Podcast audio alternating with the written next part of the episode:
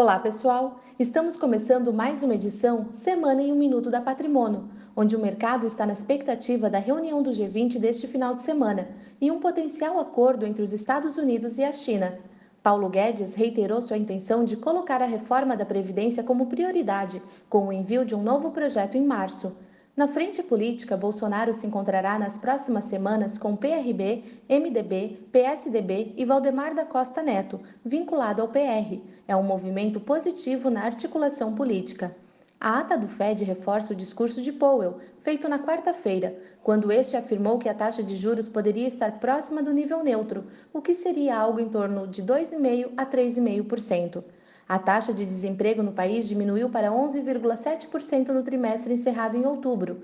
A queda foi puxada mais uma vez pelo aumento do número de trabalhadores informais, que bateu recorde, subiu 4,8% na comparação com o trimestre anterior. Estas foram as principais notícias dessa semana.